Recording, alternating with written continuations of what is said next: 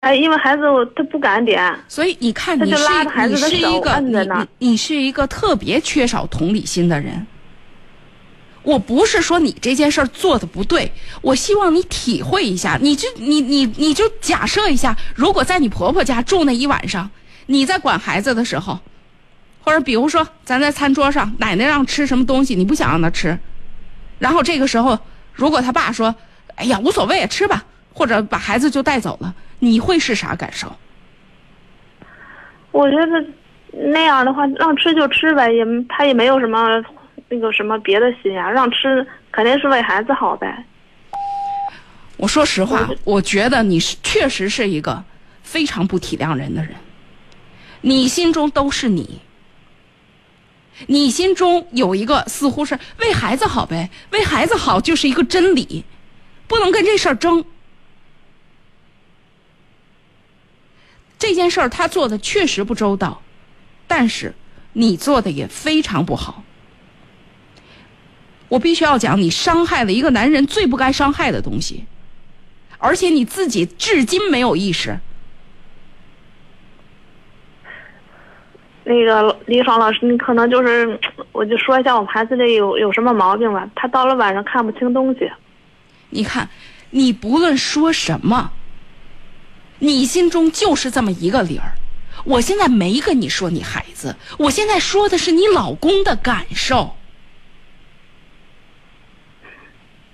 你可不可以试着体谅一下你老公那一刻，你这样做完了之后，他你把他晾在那儿了，接下来他怎么办？这炮是点还是不点？不点他也没让他点，你看，我觉得都不应你这。人你这人就除了道理不会讲别的，是吧？就是这种尴尬、这种状况，你丝毫都不体谅你老公。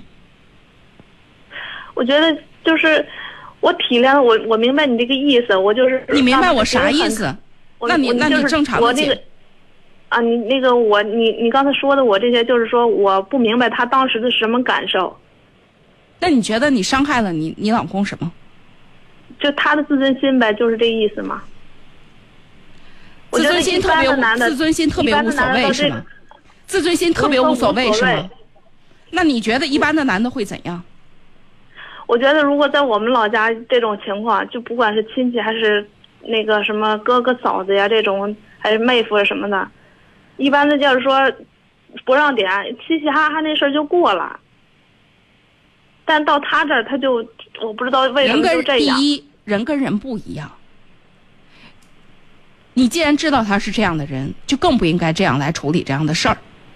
第二，你们家的这些老公们，要按你的说法，可真都是心理素质非常好的。大多数男人，就你给创设的这种状况，我得说十个当中得有九个半都会不痛快。只不过就是，如果是一个心眼大的人呢，就是不痛快一下，别扭一下，顾一下大局，哎呀，算了，不跟你计较。心眼儿小的人，就会挂在脸上。你老公在这件事情上觉得特别受伤害，哎呀，就是这么回事吗？那他他一定不是说只在一件事，只在这件事情上非要跟你翻，他一定是一个本来就是一个想的比较多、比较敏感的人。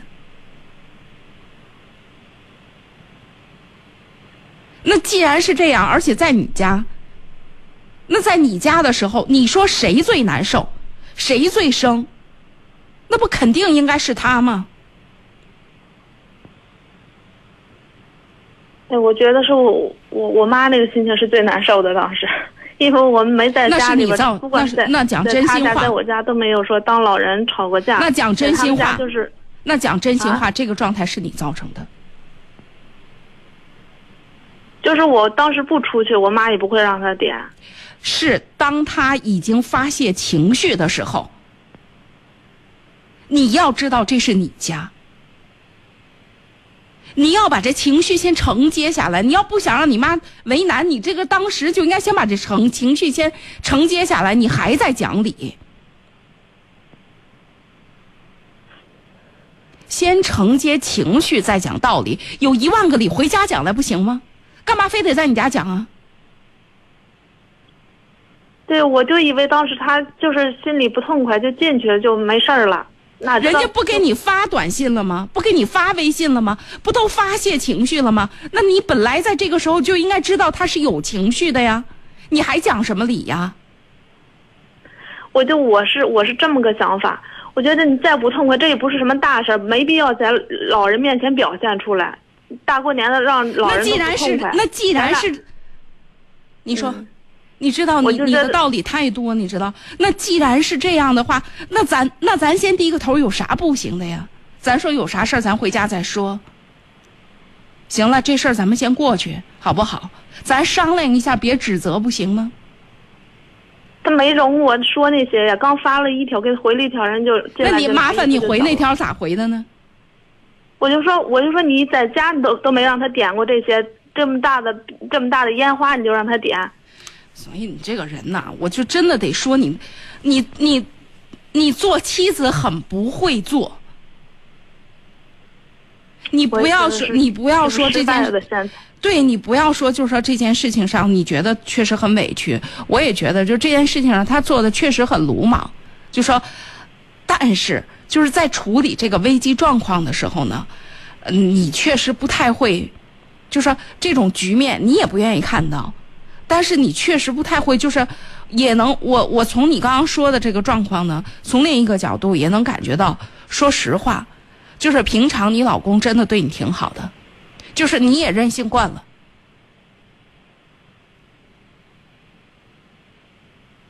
然后你真的不体谅他的情绪。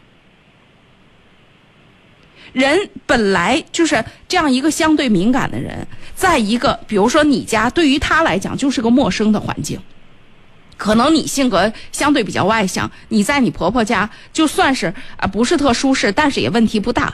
但是他可能需要花费很多的心力来适应在你们家住那一个晚上。本来人家过年的时候，我讲真心话就挺崩溃的。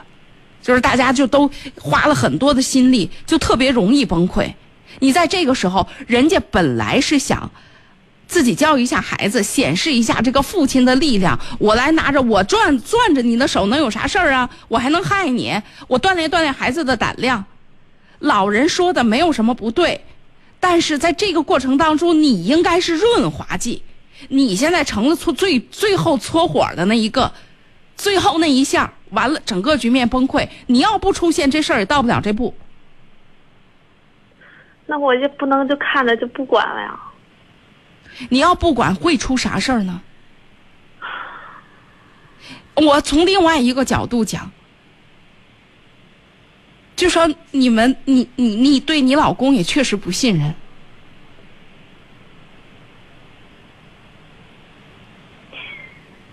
然后从另外一个角度讲，你就是去管，那你把话说过来，你看老人，你这样说，你比如你就非得说孩子怎么怎么着，你不是说你，那你说老人不愿意，那咱那咱们配合一下老人吧，在我们家呢等回去咱再放，不就完了？你非得较那个劲，所以这件事情，一我希望你熄熄火。这件事情已经过去了，而且并不是说你不高兴他就高兴，他也很受伤。我是希望通过这件事情啊，你们俩真的沟通沟通。另外呢，他需要开阔点心胸，但是你也真的需要多点体谅。就仅从这件事情上来讲，我真的觉得你对对方的体谅太少。就是那个那个燃点是，他就是本来燃点就低，你呢还专门去那搓火的，是吧？你要这么说说说。感觉过了这么这么多年了，还感还是不了解他呢。那这不是那对呀？所以这不是总到不了一一条线上，这种感觉。所以这不是有个机会会了解一下吗？那我们不就知道哦，他是原来他是这样子的。那我们下次就避开这些状况吗？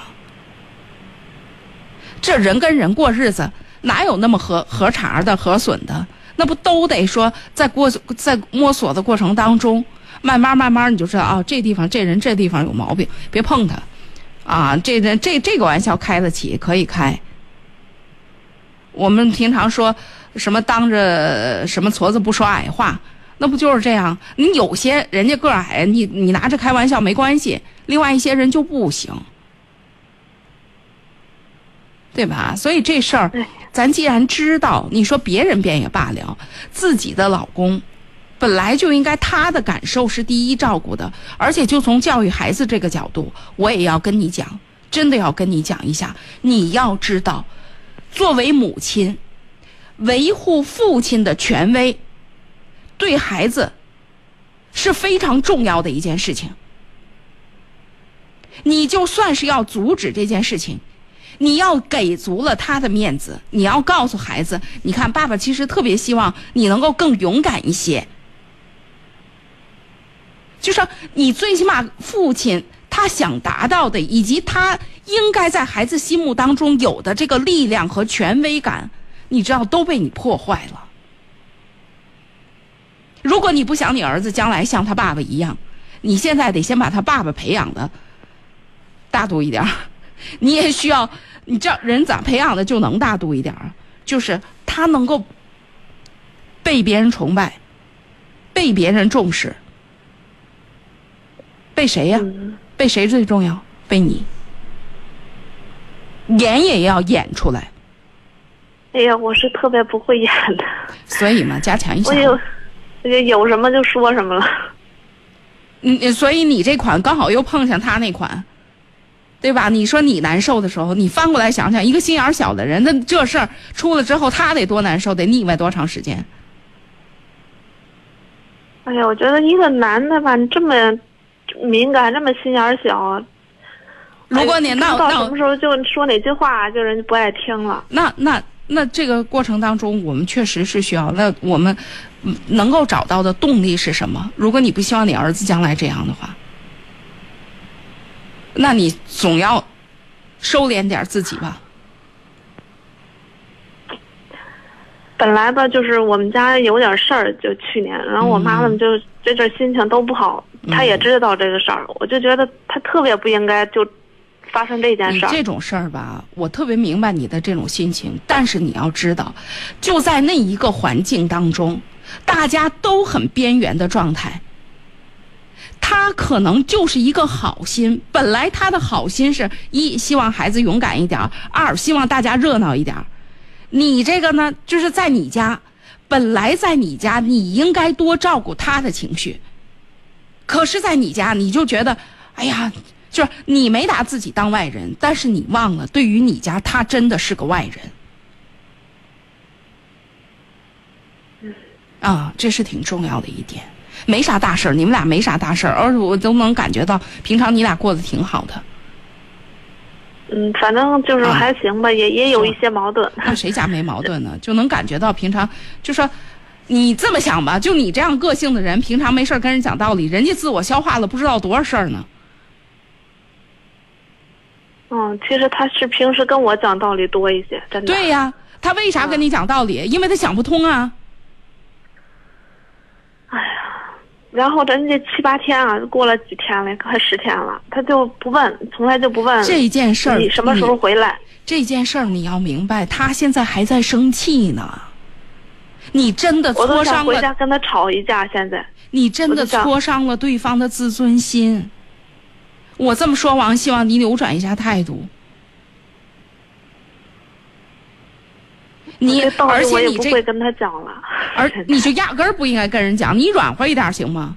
而且你这个自尊心，你知道什么是最挫伤他的吗？还不是你们家人什么态度，而是你在孩子面前对他的态度。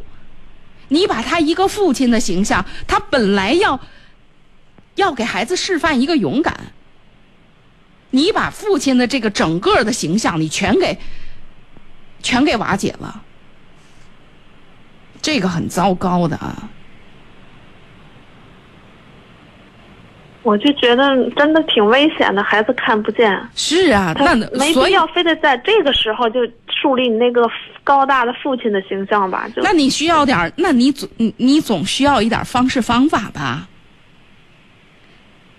嗯，真的，我我不太会讲这个方法，那就学不不太会越越扭。那就学。夫妻之间哪有那么多的道理？我哦还是那没听懂还是跟他讲一下。对，那从换个角度讲，你说平常他跟你讲道理多、或者怎么样，你换个角度讲，就你这样想起什么拎起什么来就说什么，什么解恨，什么解气就说什么的这种状况，他花了多大的宽容，跟自己的本性做了多大的努力，你们能够过平和。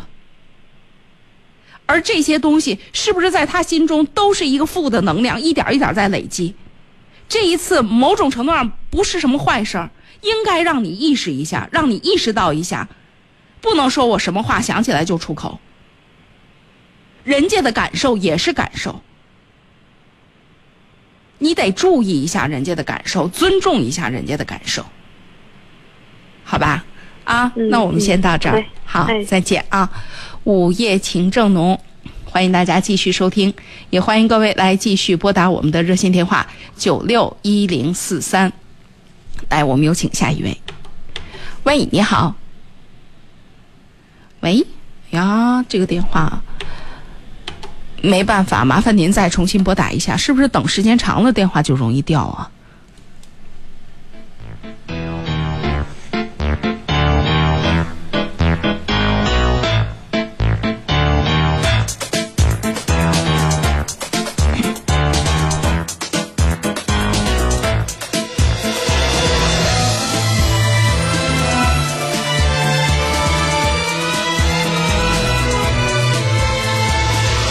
不是谁的花衣裳，掩饰不了谁的荒凉。我单纯的你无法想象，有孩子般的天真理想。说了再见又怎样？人们早已习以为常。我是个陌生人，在异乡，面向温暖的方向。我在开往春天的地铁上，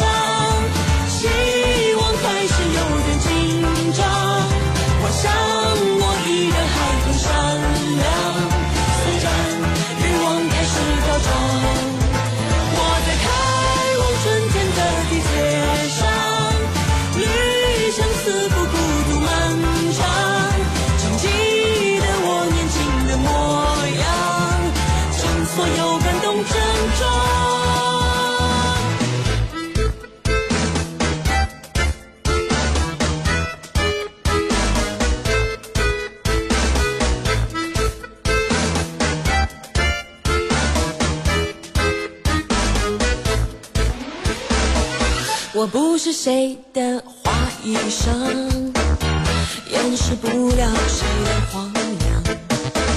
我单纯的你无法想象，有孩子般的天真理想。说了再见又怎样？人们早已习以为常。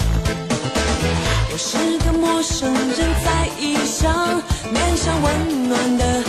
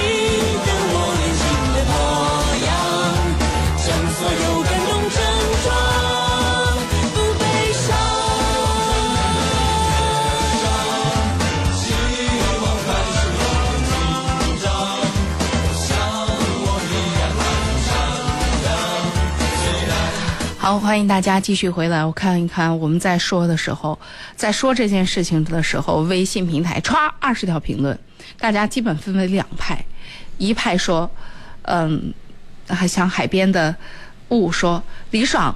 你说的不对，妈妈是担心孩子的安安全，是他的爱人心眼儿太小了。七三七二幺不知道跟这个海边的雾是一派的，说你的评论绝对不对。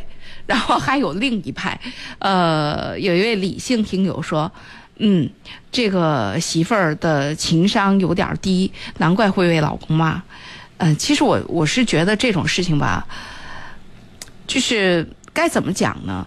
每一家的家庭结构，每一家两个人的个性特点都不太一样。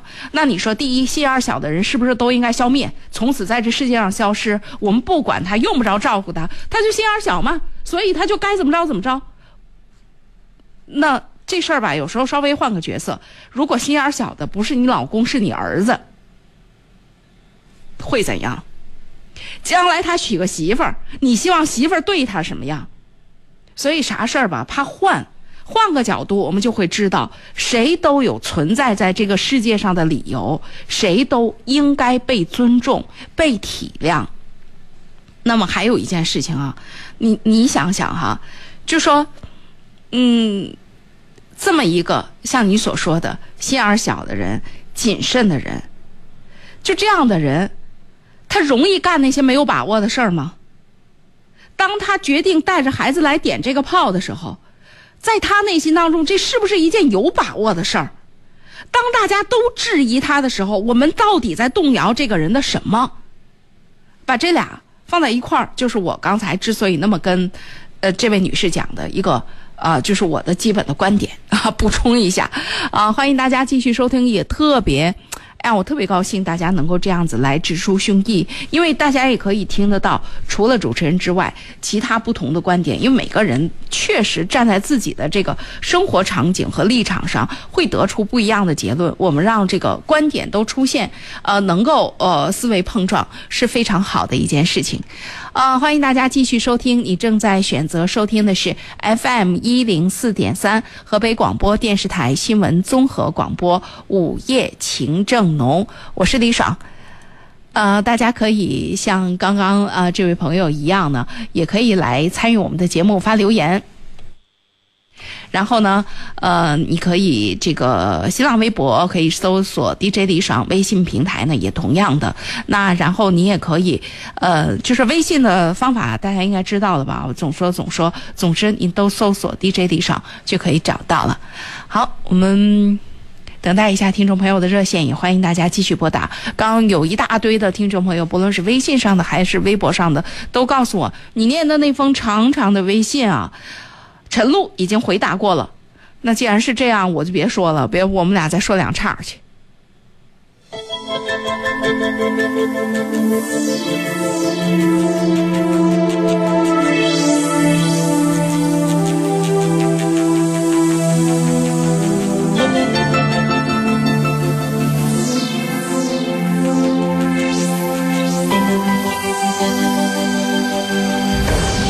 我们在回忆，回忆那冬天，在冬天的山边，露出春的生机。我们慢慢说着过去。微风吹走了冬的寒意，我们眼里的春天有一种神奇。啊啊啊！这就是春天的美丽。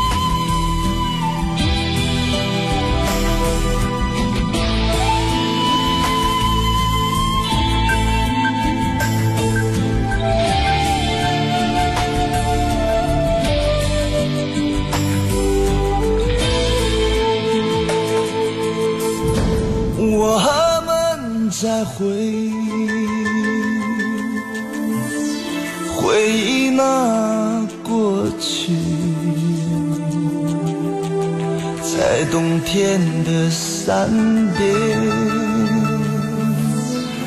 露出春的生机。我们的故事，说着那春天，在春天的好时光，留在我们心里。一遍一遍升起回忆，春天带来真诚友谊。我们眼里的春天，有一种神奇。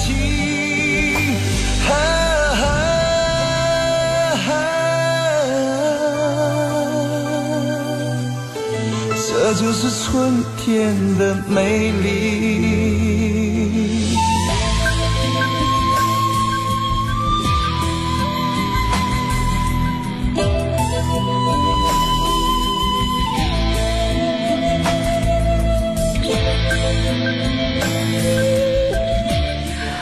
真好听，好长时间，好久好久没有听这首歌了。我觉得今天听这首歌特别应景。不知道你那里的天气如何？今天白天啊，呃，虽然抱有重雾霾，但是呢，从体感上并没有特别觉得。然后呢，就觉得春天真的来了，就是有一种特别直接的暖意。所以今天晚上选的就是春主题的关键词的歌曲。好，那我们来有请下一位热线听友。喂，你好。哎，你好，是我吗？哎，对，请讲。哎，你是李老师是吧？哎，对，哎，我有个问题，就是我给他奶奶一个争议，我这个嗯一个孙女儿了，啊，是个留守儿童是吧？哦，呃，她在八州上二年级，这马上升三年级了吧，是吧？嗯嗯，她学习成绩挺好，就在一名、二名那个成绩。哦，她奶奶意思说让让他多学点什么跳跳舞啊、书法呀，嗯什么其他东西。我的意思说呀，不要。为什么？贪多嚼不烂，孩子太小，是吧？嗯，这个问题我们两个争议，不是说谁对谁错的问嗯，题。孩孩子自己呢？孩子自己爱学吗？爱学爱学什么爱学的说，他也他也没孩子太小，他也说不是说你想让他学什么，这孩子挺听话，他也想学。我总结的说，贪多嚼不烂，还是以他学习为主要。可他奶奶意思是愿意让他多学点东西，我说不太好。如果孩子如果孩子没有什么，就是呃没有什么反感，或者他特别不爱学，我觉得吧。嗯，不是什么负担，因为现在的这种学习呢，也不是你像说学学，我不知道都想都现在孩子都学啥呢？他喜欢什么跳舞啊，像学学跳舞，你现在的孩子本来这个活动就少，就这跳舞本身就是这样这样的东西，它本身对于身体的协调，对于身体的舒展嗯，对它也是一个锻炼。对于孩子来讲呢，其实也是一个就是就是一个，尤其是好多女孩子是很喜欢跳舞的。我真是看到很多女会喜欢，对，她是很喜欢，她美美的，她她自己在内心当中没觉得拿这个事儿当什么负担，那干嘛不学呢？趁着这过程，奶奶意思啊，对，行。嗯他奶奶意思说让他学学什么书法呀，怎么着？我这个喜欢跳舞就让他跳出来，别再学书法了，是不是？那也没什么负担，因为这这种事情，你说，他再说就是您说的这个量吧，谈不上多。就是现在很，就是对现在孩子，你说，呃，学一两门儿，呃，咱别说特长，学一两门儿这个课外的东西，挺正常的。啊啊，挺正常的。你说这个年龄，你说学学舞蹈，这基本上是运动体体力方面的。书法呢，你这现在孩子们本身也有书法课，啊，有有啊对本身也有他，他上小学基本上他上二年级，他没上三年级呢。二年级有写字课，到三年级就有书法课了。到三年级本身就有书法课了。你现在写，嗯，如果他愿意的话，愿意写的话，而且女孩子很可能对这些真的她都不反感。啊，行行啊那就那就对上上这个补习班哈，哎，上上这对个补习班，孩子如果愿意，并没觉得是负担的话，那就不是负担。哎行，啊好好好吧啊哎因为哎因为我们不太懂这，因为啊我六十多岁的人了，啊对这个孩子教育上头咱啊没有什么经验，是吧？啊 啊，哎，好吧，哎，谢谢李老好嘞，好嘞，这样哎，啊谢谢谢谢，哎哎，好嘞，好嘞，好，欢迎大家继续收听，也欢迎各位来继续拨打我们的热线电话九六一零四三。哎，我刚才看到有男生参与进来了，应该是叫侯丽，那个字儿是念号吗？不敢念呢，三点水儿加个井，再加个一页书两页书的页，念啥呀？啊，说这个世界上的危险太多了，与其在乎这在乎那，不如放开心点。我觉得这种担心吧，太没必要了。我就是一个父亲，我不觉得这么做有什么危险。我自己的孩子，我要是没把握，敢这么做吗？你看，你看，我觉得这个话吧，说的挺实在的。所以呢，嗯、你哎，这个题目忽然引起了大家的兴趣啊，大家都在都在谈。然后还有另外一个人安迪也说，打开收音机的时候，刚好听见你跟这个女士在谈。其实我刚和老公闹得不愉快，听着你说他，就好像在说我自己。我们每个人都应该经常反省自己，换位思考。有时候生气，想想跟他置什么气啊？我们俩应该是最亲的人，真棒，真的，安迪，我觉得真棒。嗯，然后安迪有问题说，原生家庭和核心家庭的矛盾应该如何处理呢？前几天在看武志红的《巨婴国》，觉得看的好压抑。呃，说实话，我此前呢也看了很多呃武志红的书，呃，我甚至还听过他的很多音频的课程。但是现在吧，在他出了这本《巨婴国》之后，当他用一个这个这个所谓巨婴的这么一个概念，来把所有的事情都归纳到这里边的时候，我是觉得吧，第一有点绝对了，第二视野有点狭窄了，而且就是你知道，学心理学常常会有这么一个状况，就是。就是，哎，你这段时间信他、研究他，就所有的事套进去都是这个意思。那他这里边，比如说谈到的这个，他谈到中国社会人们的心理成熟程度，甚至都没有超过六个月，就是还在共生跟家长共生的那个阶段，不能分开的那个阶段，甚至都没有到达就是所谓从心理学的角度上的口欲期啊什么的，都就是说德国人的那种那种那种那种矮板，可能是一个口欲期的矮板，我们呢可能还还甚至都都还在此前。哎，我是觉得吧，第一，对于大多数没有呃专业的心理学的这个这个基础的人，看着这些词吧，还是比较大，容易想的比较狭窄。就是精神分析的那一套，尤其是这个弗洛伊德这一套的这个命名啊，总是让人觉得就是容易想严重了。事实上呢，它只是代表了一个一个状况而已。原生家庭是这两年谈提出来的一个概念，呃，是其实说到头就是我们来自我们现在长成什么样子，跟当然来自于我们自己在哪儿啊。我们来自于什么样的家庭？这本来也没有什么不可以。你说原生家庭和核心家庭的矛盾，麻烦谁跟谁之间能够彻底核查啊？不都有矛盾吗？不都在沟通吗？对吧？所以有些时候呢，我是觉得啥事儿吧，别太绝对了。当一个理论出现的时候，或者视同用一个理论来解释所有的问题的时候，我们都应该警惕一下。是不是太绝对了？包括我自己，包括我自己说的话，包括大家听的时候，您宅着点听，宅您觉得对您而言对的那部分听，好吧？好，欢迎大家继续收听九六一零四三是我们的热线电话，欢迎您拨打九六一零四三。另外，呃，微信和微博您都可以关注 DJ 李爽。具体的办法，微信您在首页啊右上角小加号的这个地方点开它，然后在添加朋友这一栏当中点开找到公众号这一栏，再点开，在对话框里输入 DJ 李爽就可以了，然后就可以留言给我。当然，我们节目进行过程当中，您也可以在我们河北新闻广播的官方微信上留言，我也看得到。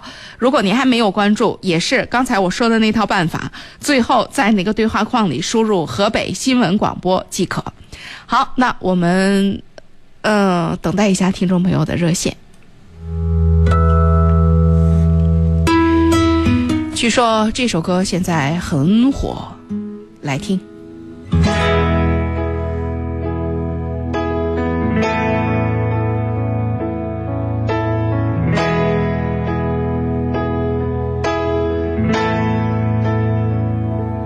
我在二环路的里边想着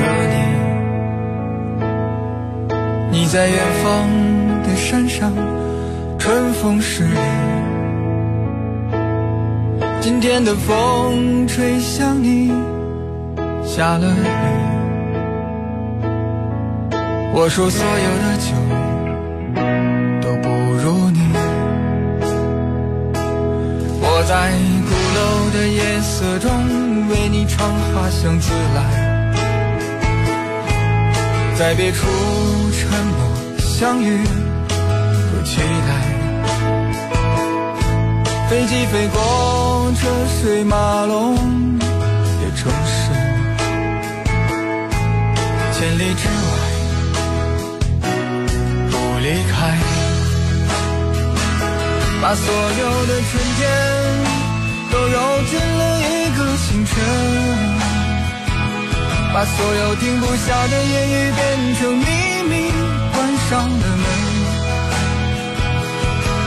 莫名的情愫啊，请问谁来将它带走呢？只好把岁月化成歌，留在山河。陆先生，哎呀，舌头不好用。春风十里，不说它了。春风十里真的是很好听的一首歌，欢迎大家继续回来，继续收听我们的节目九六一零四三。我们有请这位线上的朋友。喂，你好，你好，哎，请讲。嗯，嗯，请原谅，因为嗯我奶奶刚过世，我这两天嗓子不太好，说话可能不太清楚。嗯嗯，嗯，今天上午我因为一些事情到老家的县城办事，然后那个、呃偶然嗯邂逅了我曾经的算是初恋情人吧，嗯跟他小聚了一会儿，回想起了很多事情。嗯嗯，因为我跟他的关系比较特殊，我们是一段师生恋。嗯，他就是问我了一句话，说，因为我以我现在的一些经历是因为过去他的一些原因引起的，他就问我了一句说。我恨他吗？我说不恨，既然已经发生过了，我既不怨你，嗯而且过去的事情已经过去了，既不怨你，也不怪我，嗯嗯。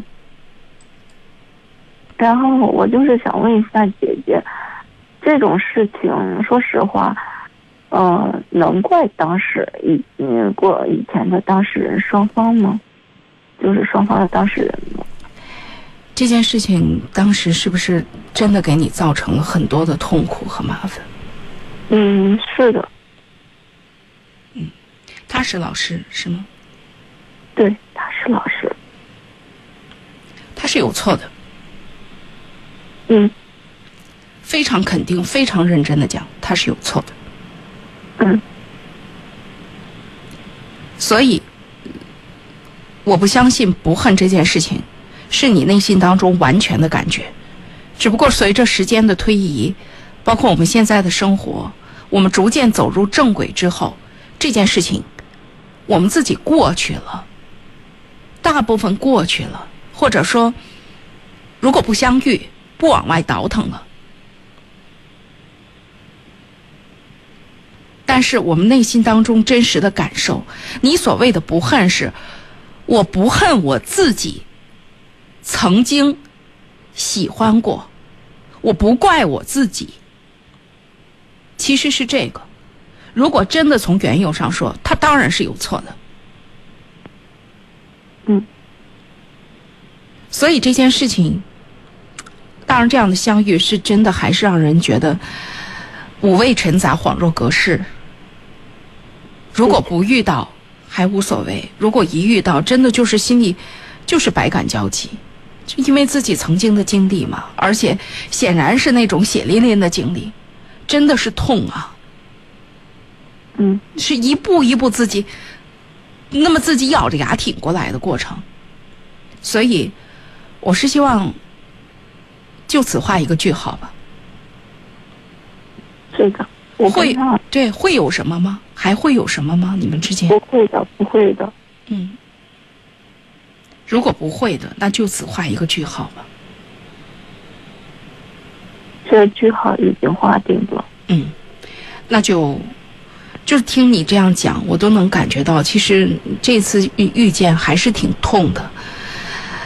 呃，再隔离一段时间，也许他还需要个十年八年的，到那个时候，怎么说呢？嗯当初我因为他，我出过一次车祸，虽然没留下什么残疾，但是也多少的有一点伤害。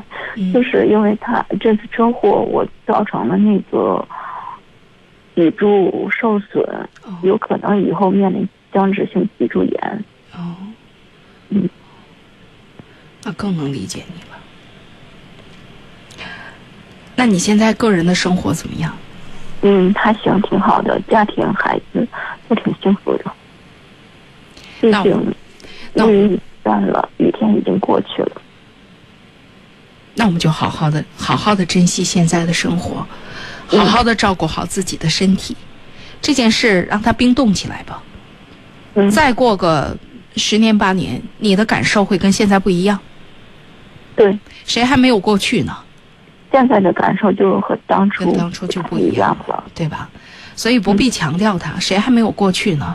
而且这件事情就到这儿了，也不需要，比如说跟你的身边的人，包括亲人呐、老公啊提起，过去了就过去了，其实我老公他是知道的，就是知道也不许，他是我我老同学，他是我老同学，啊，但是他并不要我。他说：“那嗯，就是过去经历谁那点经历呢？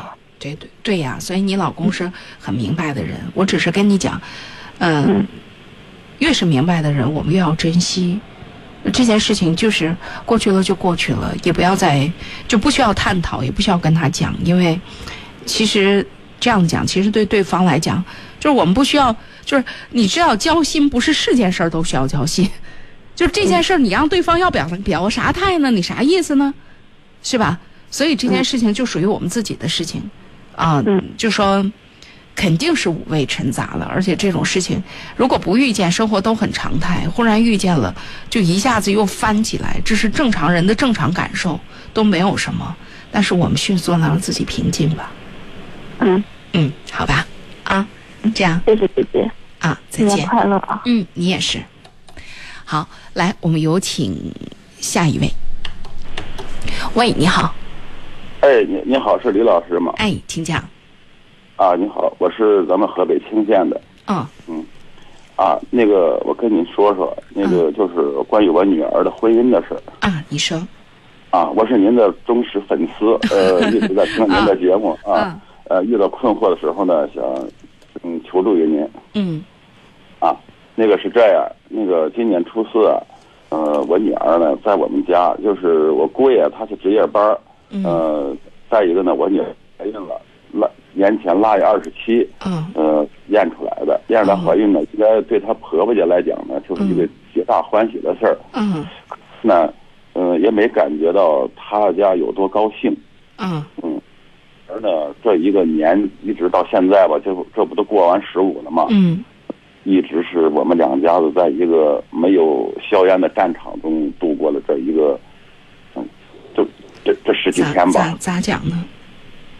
啊，孩子呢，现在也也是很困惑啊。我我女儿她很困惑，现在也不知道就是何去何从了，不知道她，她说也没有太大的勇气，能跟能跟她对象能够走下去，还能走多久？这发生啥事儿了呢？这不是本身是个挺高兴的事儿，咋弄成这样了呢？是这样吧？那个李老师，我给你简单的啊介绍一下她的情况，好吧？啊啊，呃，是这样，我女儿呢，她是在一五年的四月份和我们姑爷结的婚。嗯呃，结完婚以后呢，我女儿她性格是特别内向的，嗯比较老实那种，呃，嗯平时不会说不会道，就是嗯特别诚实、忠厚、老实，嗯嗯，不善于花言巧语，嗯。她也不去逛街花钱，嗯。也不去一帮人出去聚餐呐、嗯玩儿啊，嗯。她都不是很宅的那种。嗯。呃，她是在县医院上班，呃，嗯。当护士，呃嗯，本身的工作也很累，嗯。有时候下班以后呢，就是看看书，嗯。然后就歇着，嗯。所以呢，她不是那种特疯的那种女孩。结完婚以后吧，她由于是这种性格吧，她这个和这丈夫的磨合期啊比较长。嗯我呢是一个，反正我自己说吧，我就是一个特别好的一个爸爸。嗯，我这两个闺，我家是双胞胎，两个闺女哦哦啊，从小到大我都是像眼珠子一样，一个左眼珠子，一个右眼珠子，这样把孩子就是啊，呃，但是我不娇惯，我不娇惯孩子，嗯嗯我疼不疼的，嗯那后来发生了什么呢？啊，嗯、他就是结婚以后吧，就是，反正就是在我们家成长的生长了二十八九年吧，她是二十八结的婚，嗯啊，呃，到婆家呢，她适应了是一个很长的阶段。嗯再一个那个对象吧，也是这种慢性子，嗯，所以说呢，两个人呢一直就磨合期特别长。嗯嗯，再有呢，就是一年半的时间没要上孩子嗯啊。呃，我们呢作为这个女方的父母呢，我们也挺着急的，嗯也是在积极想办法，嗯看中医熬中药，嗯是吧？嗯，在这段时间呢，她婆婆那边就是一直就嫌这个孩子，哎呀，不爱说不爱道，跟他对象俩人感情也上不来，温度也上不来，是不是？这这看不上咱家，等等等等，我嗯，反正一到一个月，如果看要不上孩子了，一家子就咕咕咕咕，然后呢，七大姑八大姨的也就下边也找茬，然后呢，这对象呢就上去以后就跟我们闺女就是就是来了，就弄一顿，两人就生肚子气，嗯。啊，她跟婆婆呢，那现在这这回不不都有孩子了，这不挺好的事儿吗？怎么又弄得不好了呢？是啊，就是在这一年半当中啊，他们一直传递了三次这个信息了。她婆家那边儿嗯，就是，呃，俩人生气了，打仗了，嗯，她老老人呢给我们打电话，告诉孩子事儿呢，咱们大人别掺和。那些小孩们想散就让他散。我感觉呢，嗯就是孩子既然结婚了吧，有时候没有大的问题呢，嗯没有原则性的问题呢，咱们做老人的尽量往好处给他们教育，给他们嗯呃办，不能就是往拆拆台的那个什么嗯散散的方向啊。一直我们在做努力，好容易这也怀孕了，嗯说真的应该是一个极大的惊喜啊嗯。我们也可以面临着将近做老爷了、做姥姥了，是吧？那到底遇到啥状况了呢？他就是初四那天，他对象让他爸爸训了一顿，呃，然后就是好像是找茬吧，然后给我们女儿打了电话，说了好多不三不四的，嗯，我女儿说我都不明白啥意思思呢？什么叫让他让他爸爸他爸爸训了一顿他啥呢？啊，是这么说，他是这么跟我说的，呃，他先给我打过来电话，他说我我这个，呃，那个，你把电话给王兵，我女儿叫王兵，你把他把把电话给他，呃，给他以后呢，他就在电话里就说了，说我爸爸今天把我训了一顿，呃，怪我明天都破五了，还不去接媳妇儿，媳妇儿整天老老去娘家，啊、呃，然后他就啊啊，我猜，我从从您说第一句，我猜可能就因为这个，嗯。嗯啊，反正从这儿就是一个导火索。呃，我女儿呢就联想起来这一年一年当中啊，好多的生气，有时候跟他家老人的掺和，有时候也有关系。嗯，那他俩自己单独过也行，但是我跟你讲，有啥事儿往娘家走这事儿，确实不太好。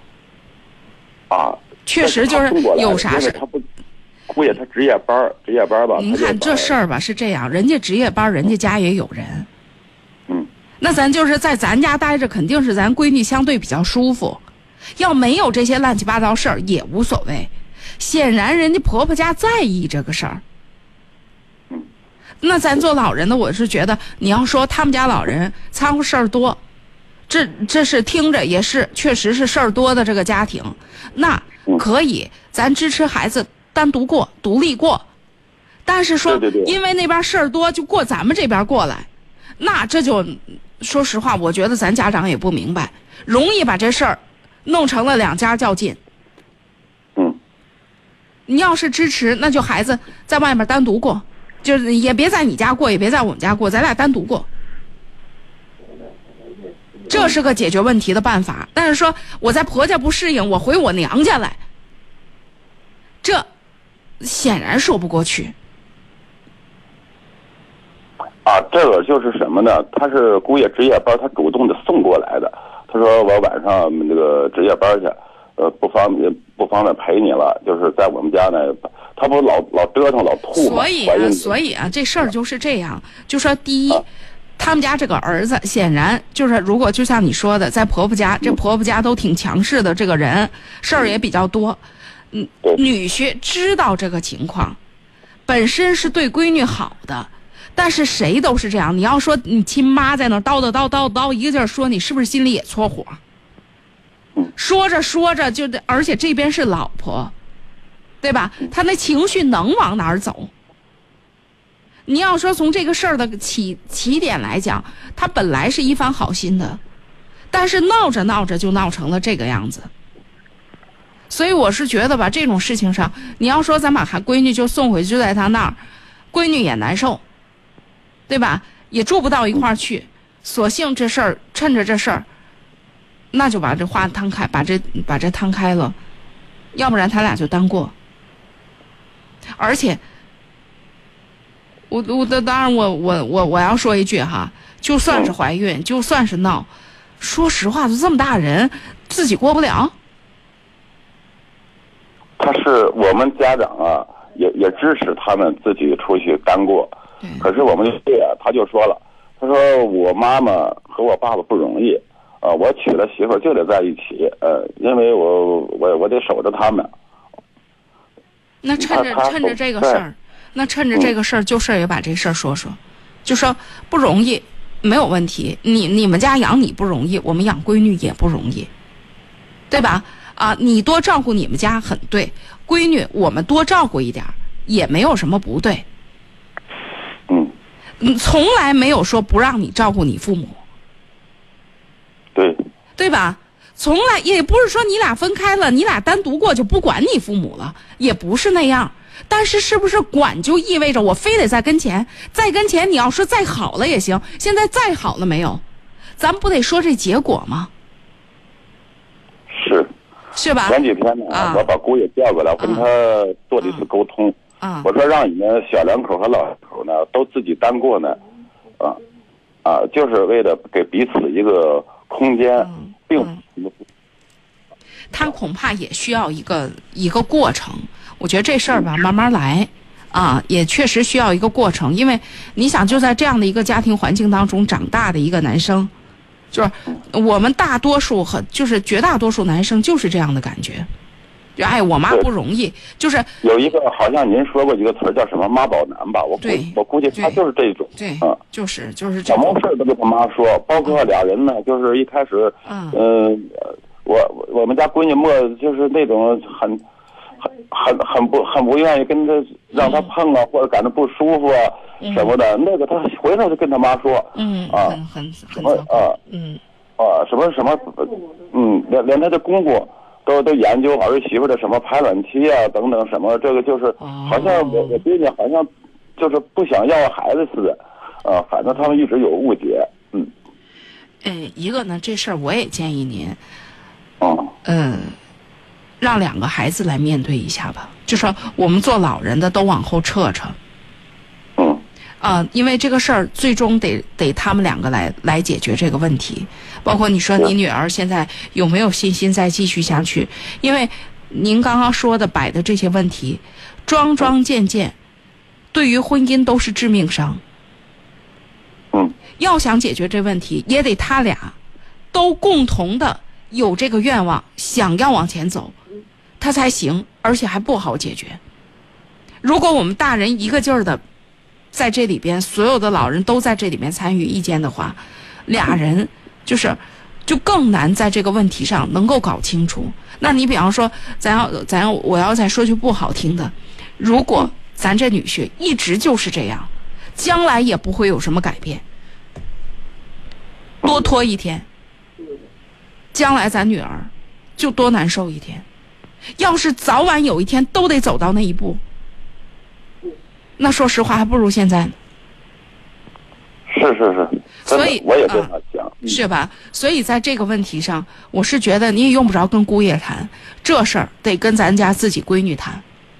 至于嗯他打算怎么样跟姑爷谈，你多内向的人，涉及到自己将来的日子的时候，他也会自己做决定的过程是艰难的，但是这个决定没法别人帮忙做，嗯，是吧？啊，因为我啊，作为这个女方，就是作为女儿的父亲，他跟那、跟对方那个我姑特别能够理解，就是而且当爹的。对，嗯而且当爹的就是这种，就像您说的眼珠子一样的这样的疼啊，就是见真的见不得女儿这么委屈，啊，是。是吧？就真的见不得女儿这么委屈，所以再一个，咱们嗯伤不起，人家离了以后，说真的，人家可以欢天喜地的又可以找。咱这女儿本身就怀着孕了，再有就是二十八九了，马上就三十了。说真的，那就那就这样讲，啥叫伤不起？如果这非得到十到十年之后再伤这个事儿，还不如现在呢。是我赞成您的说法，就是现在我因为因为我很矛盾，所以请教李老师，呃，并且现在我再跟您说一些信息，嗯他们家呃公公婆婆吧，呃事儿特别多，嗯。呃今天吧就是十四呗，十四正月十四，呃我让姑爷过来把女儿接过去过十五，因为咱们农村嘛都有这个习俗，嗯是吧？咱尽量为，毕竟现在咱没有散的那个、那个，就是不具备足够的散的条件，还是尽量往好处走，让她接过去了。接过去以后，结果婆婆又给上了一堂课，嗯。就说以后啊，以以后有什么事儿啊，呃，别跟你家人说啊，嗯，怎么着怎么着的，呃，然后其实姑爷呢婆婆，说的也没什么不对。嗯，是就？这事儿吧，咱得这么说，就像咱们不愿意嗯女婿啥都跟他妈说一样，同样啊，他们家的婆婆公公公婆婆怎么讲究她的，如果咱都知道的一清二楚，说明咱自己家孩子也不成熟。嗯，我们过来人，婚姻当中的过来人都知道，俩人的矛盾说俩人的，两家的矛盾千万别叫唤着说，哦，这都是个最根本。如果闺女回来也都啥，人家公公婆婆怎么念叨的，啥啥啥都跟你们说的一清二楚。说实话，闺女也没成熟到能够完整的担当起一份家庭的、一份婚姻的这个最基本的责任。嗯，那是她的问题。